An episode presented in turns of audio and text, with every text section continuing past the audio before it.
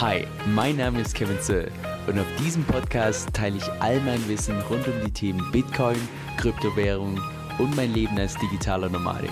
Viel Spaß dabei! Hey Leute, Kevin hier. So, ich hatte gestern das perfekte Abendprogramm. Und zwar saß ich hier auf dem Balkon, ich habe eine Flasche Wein aufgemacht und dann habe ich für ungefähr, ich würde mal sagen, zwei, drei Stunden die kompletten Docs von der DCF-Plattform von A bis Z entsprechend studiert. Und im heutigen Video möchte ich dir im Prinzip die Sachen teilen, die einerseits für mich persönlich neu waren oder vor allem auch die Aspekte, die meiner Meinung nach bisher in der Öffentlichkeit so gut wie überhaupt nicht diskutiert wurden. Und alles natürlich in der Hoffnung, dass du dir dadurch massiv Zeit und Arbeit sparen kannst. Und falls du wie immer irgendwelche Restfragen hast, einfach unten in den Kommentaren Kommentare entsprechend schreiben, dass ich da entsprechend im nächsten Video drauf eingehen kann. Lass uns auch mal direkt mit einem Part starten, der mir persönlich neu war. Und zwar, es dürfte jetzt wahrscheinlich keine Überraschung sein, die DCRF-Plattform ist live, es gibt die ganzen Vaults, es gibt den Stability Pool und so weiter und so fort. Hier die Version 1, die ist bereits live und irgendwann wird auch Version 2 folgen. Und auch das dürfte wahrscheinlich keine große Überraschung sein, auch dass man beispielsweise Yield Generating Assets als Kollateral hinterlegen kann, also beispielsweise LP-Tokens, also Liquidity Mining Tokens wie von gewissen Stablecoin Pools, dass man die entsprechend als Kollateral hinterlegen kann und dann noch sogar zusätzlichen Hebel drauf bekommen kann, sodass man eigentlich bei einem Pool, wo die Rendite relativ gering ist, auch tatsächlich eine ordentliche Rendite erwirtschaften kann. Und das dürfte ja auch wahrscheinlich nichts Neues sein, weil das hat Andres in zahlreichen Videos entsprechend schon erwähnt. Jetzt der eine Punkt, der mir da neu war, und so habe ich das hier gelesen auf der Seite von Liquidity, wo im Prinzip die Unterschiede verglichen werden. Und einer der Unterschiede war der, dass da gesagt wird, ja, pipapo, du kannst auch als Kollateral Yield Generating Assets hinterlegen. Und dann wurde als Beispiel genannt Grizzlyfy minus Ether. Also ich vermute mal, dass da ein Pool gemeint ist mit dem Gianni Token und Ether, dass man selbst solche Tokens tatsächlich irgendwann mal vielleicht als Kollateral hinterlegen kann. Und da wird es dann schon richtig cool, weil du einerseits den Cashflow bekommst vom Liquidity Mining und zusätzlich noch Tokens minden kannst, also DCF, und damit natürlich noch zusätzlich Cashflow entsprechend erwirtschaften kannst oder vielleicht sogar heben kannst. Also das wird ziemlich spannend, wenn sowas tatsächlich mal live geht. So, denn jetzt zu einer Frage, die ich auch bereits in meinen Kommentaren gelesen habe, und zwar, normalerweise ist es ja so, dass wenn ein Wort tatsächlich liquidiert wird, dass dann der Stability Pool herkommt und diesen offenen Kredit entsprechend tilt. Also sämtliche Schulden aus dem System rausbringen. So, das ist ja, ich sag mal, der Normalfall. Jetzt kam die Frage bei mir in den Kommentaren, aber was genau passiert denn, wenn jetzt beispielsweise relativ viele Leute liquidiert werden und die ganze Zeit das Stability Pool herhalten muss und der Stability Pool einfach immer und immer leerer wird? Was passiert denn, wenn irgendwann mal tatsächlich dieses Stability Pool komplett leer ist? Und auch dafür gibt es entsprechend eine Methode und die Methode ist auch eins zu eins gleich bei, bei Liquidity und zwar ist es dann so, dass wenn der Stability Pool tatsächlich leer sein sollte, und das halte ich persönlich für extrem unwahrscheinlich, weil da ja nach wie vor Tokens ausgeschüttet werden und es einen extrem großen Incentive dann gibt, tatsächlich neues Kapital reinzubringen. Aber angenommen, der Stability Pool ist tatsächlich leer, dann passiert folgendes, dass im Prinzip der offene Kredit von demjenigen, der liquidiert wurde, sowie auch das offene Kollateral, dass das proportional verteilt wird an alle derzeitigen Wortbesitzer. Was natürlich für die ganzen Wortbesitzer uncool ist, weil die bekommen dann im Prinzip eine Ratio von einerseits Kollateral und andererseits Kredit, die grundsätzlich den ihre Ratio natürlich nach unten bringt, weil ansonsten würde ja derjenige entsprechend nicht liquidiert werden. Aber so ist es dann in diesem Worst-Case-Szenario. Ich persönlich kann mir nicht vorstellen, dass wir sowas jemals sehen. Ich kann mich auch nicht erinnern, dass ich irgendwann mal nachgelesen habe bei Liquidity, dass, dass es jemals dazu kam. Aber es gibt zumindest dieses ich sag mal, diese Emergency-Methode, das sollte tatsächlich dieser Worst Case eintreten, dann gibt's auch dafür eine entsprechende Lösung. So, und dann noch eine Ergänzung zu diesem Recovery Mode, den habe ich ja schon im letzten Video entsprechend erklärt, dass wenn tatsächlich die Total Collateral Ratio von beispielsweise Bitcoin oder Ether unter 150% fällt, dass du danach dann liquidiert werden kannst mit deinem Board, wenn die Ratio auf unter 150% steht. So, und da kam natürlich dann die Frage auf, aber das heißt ja nur, man kann liquidiert werden und nicht man muss. Aber was bestimmt jetzt, ob ich tatsächlich mit einer Ratio von beispielsweise 135 Prozent, ob ich da liquidiert werde oder nicht? Und da ist die Antwort, zumindest laut meinem Verständnis, die, dass, naja, es kommt eben darauf an, wie viele Leute tatsächlich in diesem Recovery Mode entsprechend liquidiert werden. Der Hintergrund ist natürlich der, dass bei jeder einzelnen Liquidierung natürlich auch die Total Collateral Ratio entsprechend ansteigt. Ja, bei jeder Liquidierung nimmt man ja im Prinzip die riskanteste Position im gesamten Ökosystem, die nimmt man raus. Und in dem Moment, wo die draußen ist, geht ja wieder die Total Collateral Ratio nach oben. Das heißt, jetzt angenommen, die Total Collateral Ratio, die steigt oder die sinkt auf 145 Prozent. Okay, dann fängt es jetzt an, dass die Vaults liquidiert werden bei 110 Prozent, 111 Prozent, 112, 113, 114, 115 und das geht dann so lange hoch, beispielsweise bei dem Board mit 117, da ist beispielsweise jetzt der allererste, der liquidiert wird, da ist es dann beispielsweise so, dass allein durch die Liquidation von diesem Board dann die Total Collateral Ratio schon wieder bei 146% ist.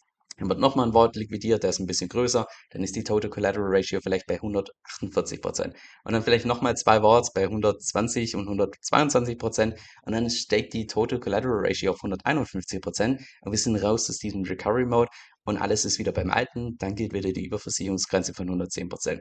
Das ist zumindest so, wie ich das verstanden habe. Soll ich das falsch verstanden haben, dann korrigiere mich gerne unten in den Kommentaren. So, jetzt eine Sache, die mir persönlich komplett neu war, und zwar ist es ja normalerweise so, dass wenn du jetzt beispielsweise ein Wort stellst und entsprechend DCF mintest, dass du dann eine einmalige Gebühr zahlst von 0,5%. Und diese einmalige Gebühr von 0,5%, die fällt beispielsweise weg während dem Recovery Mode. Soweit war es mir persönlich klar, weil das ist auch eins zu eins das gleiche wie bei Liquidity. So, was mir persönlich jetzt neu war, ist, dass diese One-Time-Fee von 0,5%, dass die auch dynamisch angepasst werden kann, je nachdem, wie derzeit die Situation im Ökosystem ist. Genauer gesagt, je nachdem, wie der DCF preislich steht. Wenn der DCF preislich zu tief ist über einen längeren Zeitraum, dann kann es zwar auch so sein, dass die One-Time Borrowing Fee hochgehen kann auf bis zu 5%. Das heißt, damit tut man im Prinzip einen Gegenincentive schaffen, dass Leute tatsächlich einen Wort erstellen, weil Worts dann weniger rentabel sind. Und dadurch, dass weniger Worts erstellt werden, wird natürlich weniger DCF gemintet, wird weniger DCF entsprechend verkauft. Und damit will man dem im Prinzip dagegen wirken. Das war mir persönlich neu. Ich habe auch noch nirgends gelesen, ab welchem Moment dann tatsächlich diese One-Time-Fee angepasst wird.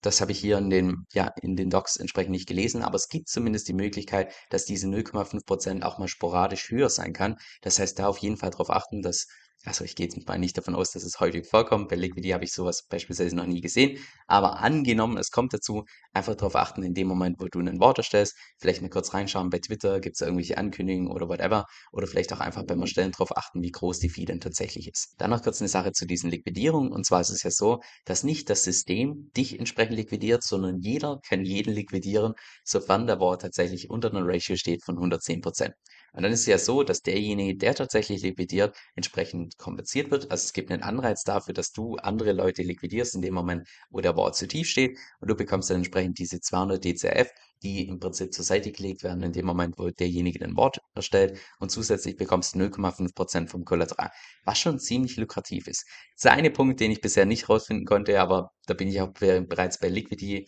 einfach noch nicht tief genug drin ist, wie ich denn selbst tatsächlich Leute liquidieren kann. Also ich habe die Option bisher noch nicht gesehen. Vielleicht bin ich auch komplett blind und das irgendwo ganz groß auf der Webseite.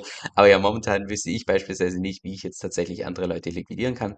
Falls du das weißt, schreib das gerne unten in die Kommentare. Das würde mich persönlich brennend interessieren. Und wieder eine Sache, die mir persönlich komplett neu war. Und zwar geht es um den Moneta-Token, genauer gesagt die Ausschüttung vom Moneta-Token, die von A bis Z im Prinzip schon feststeht. Und das war mir persönlich komplett neu. Und zwar, wie du hier sehen kannst, rund 40% vom gesamten Supply dienen nur in Anführungszeichen als Rewards.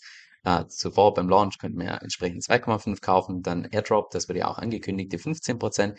Dann bekommt beispielsweise das Team in Summe 10%, das war mir persönlich neu, aber okay, irgendwo müssen die ja auch das Ganze finanzieren. Macht ja auch Sinn, dass sie dann entsprechend einen Anteil davon bekommen. Auch fürs Marketing und Growth geht entsprechend was drauf. Ich vermute mal, dass damit wahrscheinlich irgendwelche Listings gemeint sind oder beispielsweise neue Liquidity Pools, die incentiviert werden müssen und so weiter. Das kann ich auch absolut nachvollziehen. Jetzt, wo diese Reserve tatsächlich hingeben mit diesen 15,5 Prozent, ich vermute mal, dass man sich dann einfach noch einen Puffer da lässt, falls irgendwie irgendwann mal der Incentive zu gering ist, dass man da was nachschießen kann. Also in sich alles ziemlich interessant. Jetzt der eine Punkt, den ich da interessant fand bei diesen Rewards ist, dass zwei Drittel davon in die Stability Pools geht und ein Drittel davon in den Curve Pool. So, bei Stability Pool gibt es ja zwei Stück. Das heißt, wenn man das mal aufteilt, ist es im Prinzip genauso, dass ein Drittel jeweils in den Stability Pool geht, ein Drittel in den Curve Pool und ein Drittel in den anderen Stability Pool, wie du auch hier sehen kannst. Das war mir persönlich neu. Ich wusste nicht, dass in den Curve Pool tatsächlich so viele Rewards reinfließen werden. Wenn du dir mal hier den Ausschüttungsplan anschaust, allein im ersten Monat knapp 800.000 Tokens, die in den Curve Pool reingehen. Das ist schon ziemlich saftig. Auch im zweiten, dritten, vierten Monat und so weiter. Also ja, am Anfang ist natürlich die Inflationsrate von diesem Moneta-Token relativ groß. Ein relativ starker Incentive, da tatsächlich Kapital zu hinterlegen. Aber selbst noch in einem Jahr sprechen wir von Ausschüttung von über 400.000 Tokens pro Monat. Was schon ziemlich ordentlich ist. Also ja, das wird, das wird eine coole Zeit, die nächsten ein, zwei Jahre da entsprechend äh, davon zu profitieren. Erinnere mich so ein Stück weit wie an einen, ja, wie an einen ganz normalen Altcoin, der ganz neu gestartet hat, super inflationär ist, eine ja, super hohe Inflationsrate hat, wo man wodurch man eben richtig krasse Rewards bekommt. Und genau gleich ist es hier entsprechend. Und noch eine Kleinigkeit, die mir persönlich neu war, und zwar ist es ja grundsätzlich so, bei diesem Airdrop, den so gut wie jeder wahrscheinlich in meiner Audience bekommt, der zumindest beim Gian entsprechend mit dabei war, dass man da wählen kann zwischen diesen 1000 Tagen und diesen 2000 Tagen. Jetzt der Punkt, der mir persönlich neu war, ist es dann so, dass nach diesen 2000 Tagen, also ich vermute mal, der Großteil von meiner Audience wählt diese 2000 Tage, das war zumindest das Resultat von der Umfrage, wähle ich persönlich auch. Und nach diesen zwei Tagen ist es dann nicht so, dass du auf einen Schlag deine ganzen Tokens bekommst. Logisch, weil dann hätten wir einen riesen Sell Pressure nach 2000 Tagen, sondern dann ist es so, dass du deine Tokens bekommst in oder während den nächsten 180 Tagen. Und das bedeutet, wenn man das jetzt mal zusammenzählt, ein Monat heißt jetzt erstmal abwarten, bis dann dieser Airdrop Pipapo erstmal anfängt. Dann haben wir 2000 Tage, Tage Zeit und danach nochmal 180 Tage. Das heißt, wenn wir das mal zusammenrechnen, 30 Tage, 180 Tage, 2000 Tage, sind wir bei 2210 Tage. Und wenn du das mal teilst durch 365, sind es minimal mehr als sechs Jahre, die man tatsächlich wartet, bis man den vollen Airdrop entsprechend bekommt.